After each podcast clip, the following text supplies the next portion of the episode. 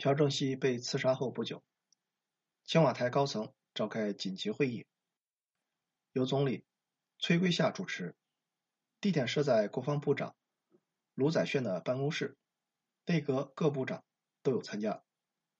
金载圭声称事态紧急，要求颁布戒严令。崔圭夏和各部长则强调，宣布戒严必须有足够理由，以此逼。金载圭说出朴正熙被刺杀经过及主谋。金载圭一拍大腿，豁了出去，大声喊道：“总统是我杀的，我背后有美国。”散会之后，国防部长卢载铉私下找来陆军参谋总长郑生和商议，两个枪杆子观点雷同。金载圭枪杀大统领，姿势体大，无论有何理由，必须先将其逮捕，再做打算。执行逮捕命令的是陆军保安司令全斗焕。全斗焕出身贫苦农家，有兄弟姐妹九人。其父全相瑜在全斗焕九岁时，为改善生活，举家前往中国吉林省垦荒耕作三年，生活未见起色，又返回韩国定居大邱。全相瑜对汉学素有研究，为维持家用，在大邱充当汉医。并将全斗焕送入大邱市的喜道国小读四年级。全斗焕每天上学十分辛苦，需徒步往返二十公里。一九五二年，全斗焕进入大邱市的四年制陆军军校，正赶上朝鲜战争，物资缺乏，每日三餐只是杂粮饭、豆芽汤以及泡菜。从军校毕业后，全斗焕被派为少尉排长，开始了炒排骨的生涯。一九五九年，全斗焕结婚，婚后生活依然拮据，以至于他的妻子不得不替人纺织赚取家用。国家没前途，个人无出路。全斗焕的青年时代，韩国哀鸿一片。自从一九四五年脱离日本殖民统治后，其内政一直受到外力操控，不得自觉。当时，韩国家喻户晓的一句流行语就是：“美国不可信，勿为俄所骗。”日本会再来。朴正熙上台后，韩国的国运和全斗焕的个人命运都得到了转变。韩国从一穷二白走向繁荣富裕，全斗焕则受朴正熙的青睐，从炒白骨开始，一步步走进青瓦台，官至陆军保安司令。可以这么说，在全斗焕眼中，朴正熙就是天神一般的人物，代表了绝对真理。每当美国以民主人权为大棒，向朴正熙施压时，全斗焕都看在眼里，感同身受。朴正熙被刺当晚，全斗焕未经批准，私自招来车制车的嫡系部队头目全成玉、陆军九师师长卢泰愚、二十六师师长裴真道等，在陆军本部另立临时指挥所，监视着郑生和、卢载铉等人。一有风吹草动，就准备调兵遣将，入王城戡乱。全斗焕目的有二：第一是为朴正熙大统领报仇雪恨，以防金载圭外通美国，内勾军部，先声夺人；第二，全斗焕将自己视作继承朴大统领衣钵的不二人选。大统领若在，自然忠肝义胆，指哪打哪；若大统领遭遇不测，青瓦台顶之轻重，似可问焉。一九七九年十二月十二日，全斗焕调动武装部队，突袭了郑生和官邸。与此同时，调遣首都军和卢泰愚的第九师进入汉城。汉城的城防部队虽然拼死抵抗，无奈寡不敌众，全部缴械投降。随后，全斗焕的部队封锁了汉江桥梁，切断了部队进入汉城的通道。十三日凌晨，这股虎狼之师又包围了总统府、国务大厦等政府官邸，控制了广播电台和报社。他们在市中心配备了五六十辆坦克、装甲车和十几门野炮，以防备郑生和部队的反扑。仿佛一九六一年的五幺六政变重演，只不过这一次的主角不是朴正熙，而是他的徒弟全斗焕。全斗焕照抄朴正熙的作业，得了个满分。消息传到华盛顿，美国政府大为不满，卡特立刻宣布驻韩美军进入戒备状态。美国国务院发言人声称。韩国军方采取任何破坏民主进程的行为，都会严重影响韩美关系。十二月十三日，美国大使格莱斯会见韩国军政要员，向他们转达了卡特政府的警告，并前往总统官邸会见崔圭夏，提出撤换全斗焕的要求。全斗焕不是省油的灯，他们掌握了郑生和等实力人物与金载圭案有牵连的全部材料，以此向美国据理力争。我们不经美国同意，私自调动军队是不对的。但是你们也要想一想，如果在美国发生枪击总统事件，要不要抓凶手？要不要逮捕与凶手有直接牵连的人？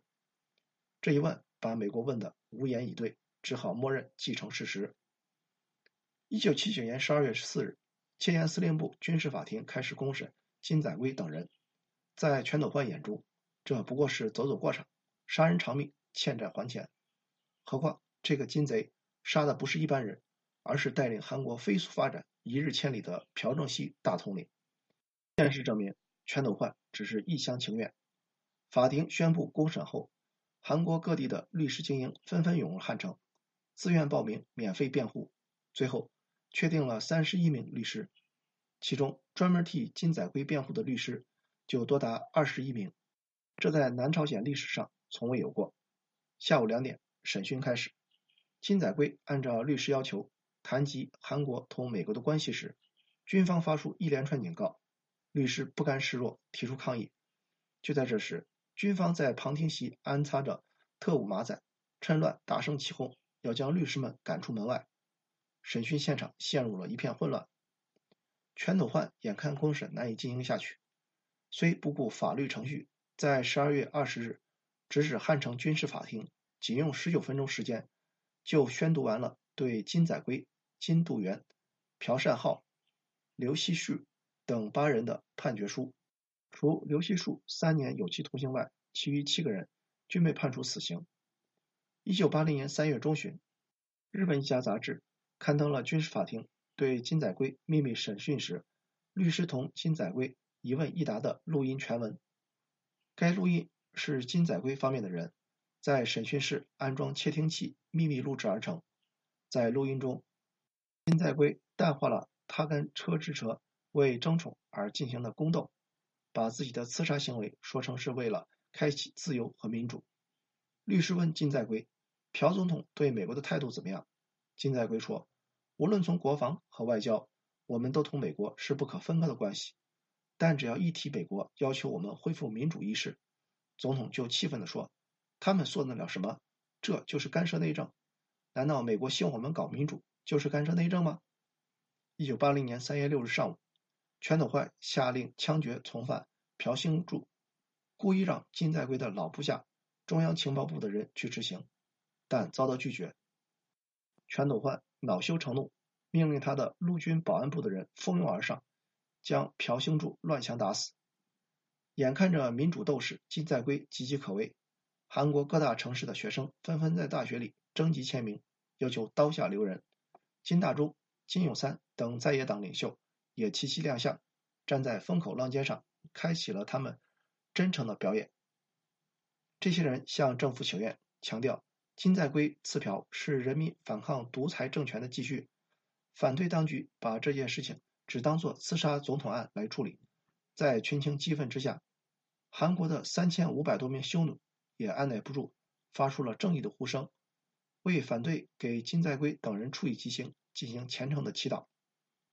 群众的呼声让全斗焕感到极度错愕：一个普通人被谋杀，法律尚且能为其伸张正义。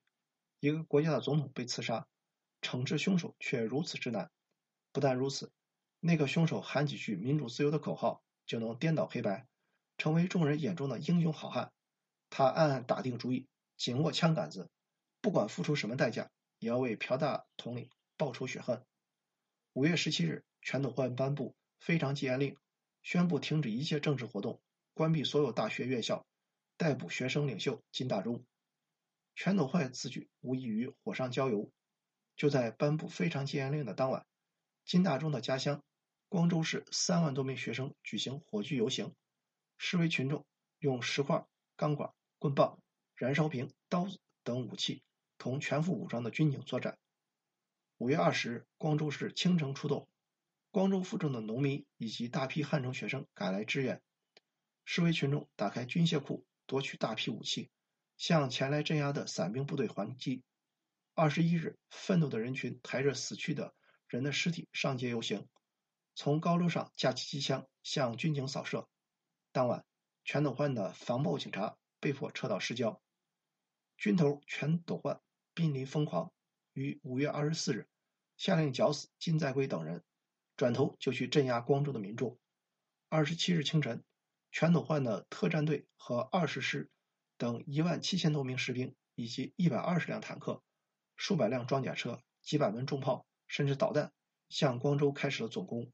据说，为了尽快解决问题，部队的长官给饿了两天的特战队员喝放有兴奋剂的酒，刺激起他们的兽性，然后驱使他们进城平叛。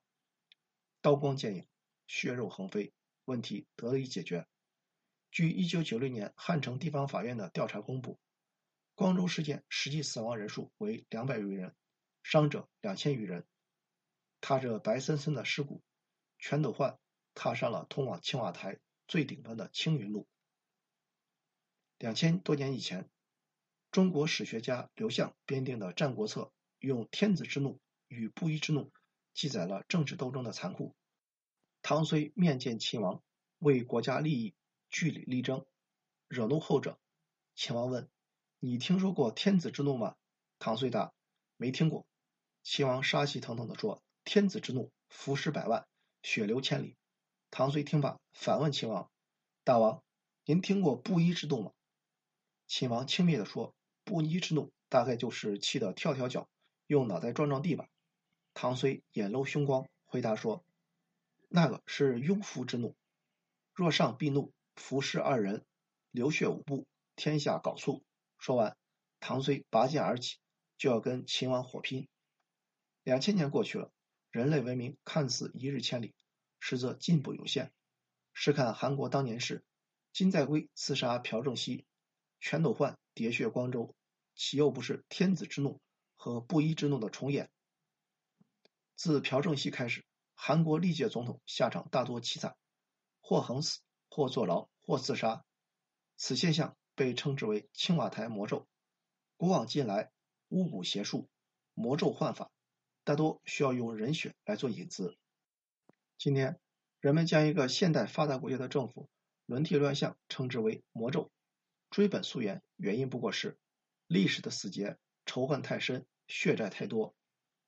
尼采说，最近的路程是从顶峰到顶峰，但有个前提，你必须有一双长腿。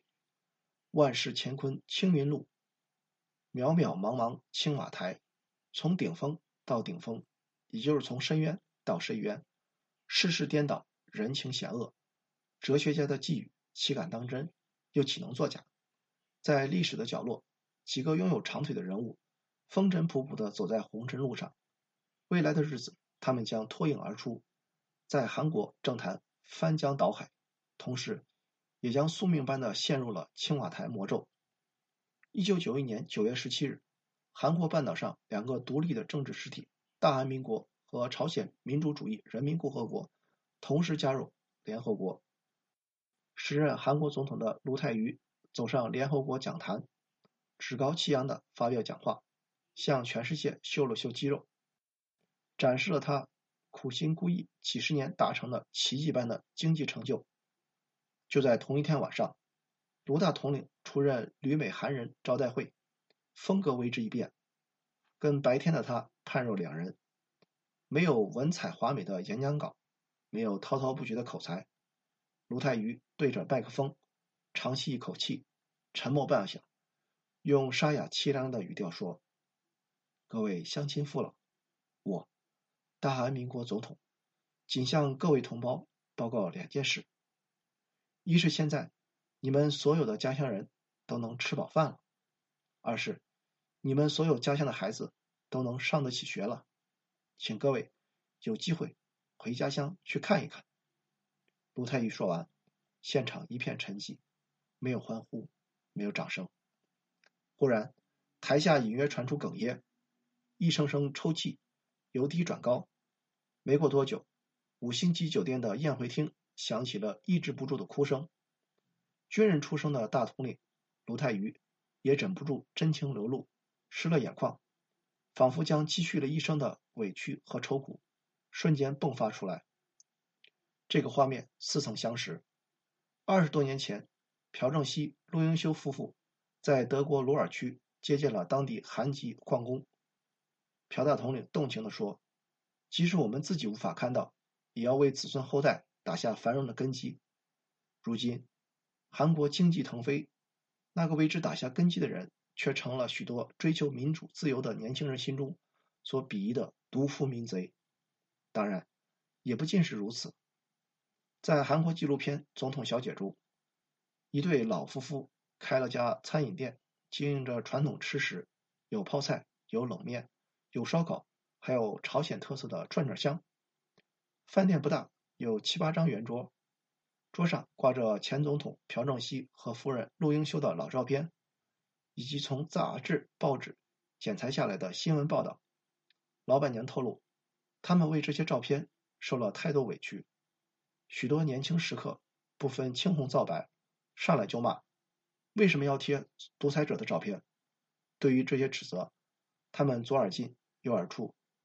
店老板放话，绝不撤照片，不爱看就别来。